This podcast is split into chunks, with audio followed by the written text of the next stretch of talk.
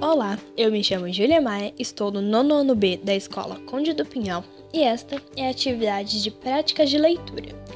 E hoje irei falar sobre um livro que li recentemente. O nome do livro é Te Pega na Saída, autor Fabrício Carpinejar, editora Edelbra, número de páginas 96. O livro é basicamente uma biografia do autor, que é dividida em microcrônicas. Então, agora vamos começar.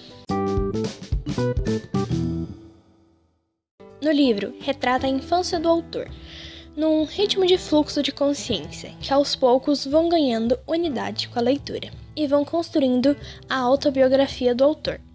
Ele nos conta sobre o quanto gostava de jogar futebol, quanto não gostava de sua aparência, o bullying que sofria na escola, o fato de ser diferente, as brincadeiras de irmãos, a separação dos pais, entre outras coisas sobre sua infância. Em minha opinião, o livro é muito bom por ele retratar de forma sincera sua realidade. Eu gostei muito dele, mas gostei muito de um capítulo chamado Não Tenha Pena de Mim, pois neste capítulo é falado que sua mãe respondia as perguntas por ele. As pessoas perguntavam seu nome e sua mãe que respondia. E isso influenciou problemas futuros na vida dele, como falta de expressão e dependência. Ele fala que ela não fazia isso por mal, mas, mesmo sem saber, fez.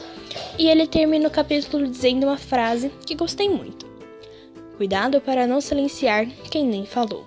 A mudez em pedra e não é colorida e móvel, muito menos tem saída como um cubo mágico.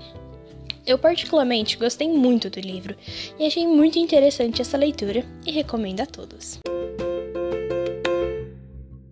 Bom, e esse foi meu podcast. Espero que vocês tenham gostado.